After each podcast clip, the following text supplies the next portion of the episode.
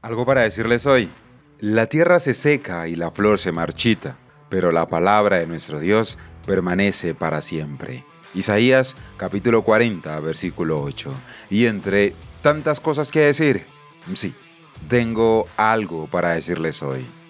Confiando en un libro.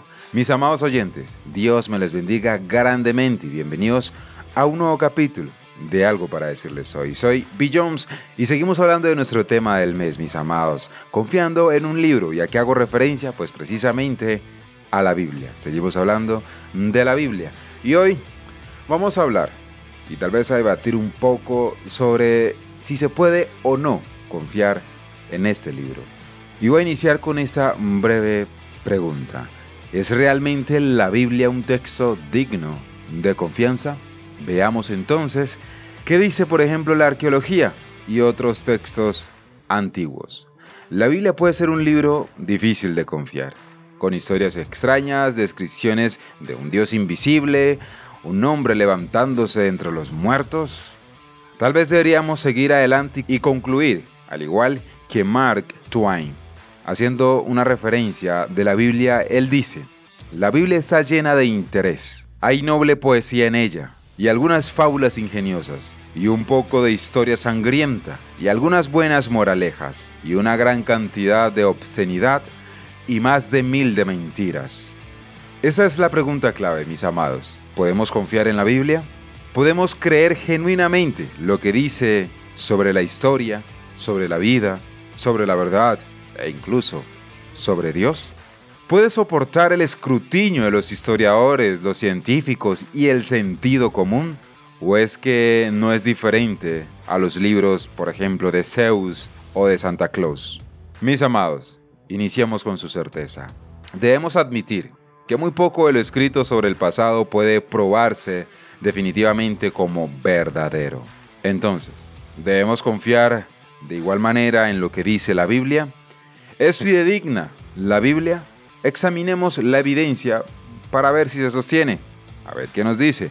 Y si empezamos con la arqueología, mis amados, numerosos descubrimientos arqueológicos han validado los relatos que leemos en la Biblia. Por ejemplo, una inscripción egipcia describe una batalla entre Egipto e Israel, aproximadamente en 1209 a.C., en la tierra de Canaán, tal como lo describe la Biblia. Otras inscripciones dan fe de los reyes israelitas mencionados en el Antiguo Testamento. En efecto, mis amados oyentes, tantos documentos de las antiguas culturas egipcias, hitita, cananea, asiria y hasta babilónica tienen relatos paralelos del Antiguo Testamento que un arqueólogo judío prominente declaró. Ningún descubrimiento arqueológico ha contradicho jamás ninguna referencia bíblica se han realizado registros de resultados de hallazgos arqueológicos que confirman con reseñas claras o detalles exactos afirmaciones históricas hechas en la Biblia. También, mis amados, hay obras literarias seculares del primer siglo de la era cristiana que corroboran los relatos del Nuevo Testamento sobre la vida de Jesús. Josefo, por ejemplo, un historiador judío, escribió sobre la vida, las enseñanzas y la muerte de Jesús bajo la gobernación de Pilato en su trabajo Antigüedades de los Judíos.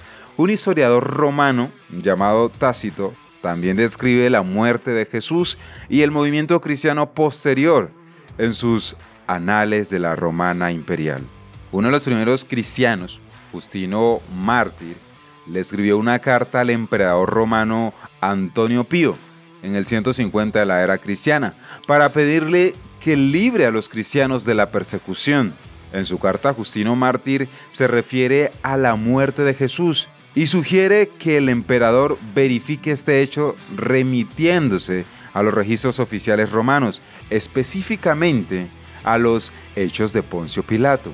Hasta la fecha, ese documento no se ha encontrado, pero es poco probable que Justino Mártir pidiera públicamente al emperador que consultara esos documentos si no hubiera estado seguro de que realmente existían. Pues bien, mis amados oyentes, dicho esto, ¿no hay contradicciones en la Biblia? ¿Y no prueba eso que la Biblia es a veces errónea o falsa? Con una comprensión de las lenguas antiguas, los géneros literarios y el contexto cultural, se puede encontrar buenas explicaciones para entender por qué los pasajes a veces parecen contradictorios. Y muchos lectores en realidad apuntan a estas inconsistencias como prueba de la autenticidad y fiabilidad de la Biblia. Las obras artificiosas simplemente no contienen esas cualidades. Algunos lectores también cuestionan la precisión científica de la Biblia. Por supuesto, el lenguaje bíblico no estaba destinado para ser científicamente preciso. Por ejemplo, mis amados oyentes, los escritores antiguos hablaban de la salida y la puesta del sol, tal como lo hacemos hoy. Pero técnicamente hablando, o científicamente hablando, el sol no sale ni se pone. La Tierra gira sobre su eje y así revela u oculta el sol. Sin embargo, sería injusto de nuestra parte el imponer estándares científicos modernos a autores antiguos que usaban lenguaje común para describir lo que observaban. De forma similar, mis amados, algunos encuentran difícil aceptar milagros sobrenaturales, pero si Dios creó el universo y sus leyes, sin duda tiene el derecho de hacer una excepción en esas leyes o invocar leyes superiores si le parece apropiado. La pregunta es si creemos que puede.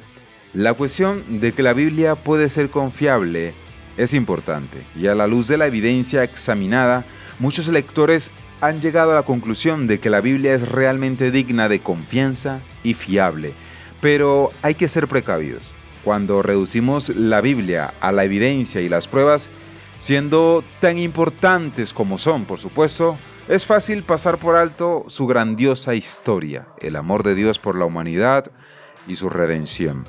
A fin de cuentas, mis amados, muchas personas encuentran significado y propósito en esa historia porque nos atrae le habla a nuestras vidas y nutre nuestras almas. Y tal vez más que nada es por eso que millones de personas a través de la historia han llegado a la conclusión de que la Biblia no es solo digno de confianza, sino que también es de vital importancia en sus vidas. Mis amados, sin duda alguna, es indispensable confiar en este libro. Dios me les bendiga grandemente. Continuamos en nuestro siguiente capítulo. Soy Bill Jones y esto fue algo para decirles hoy.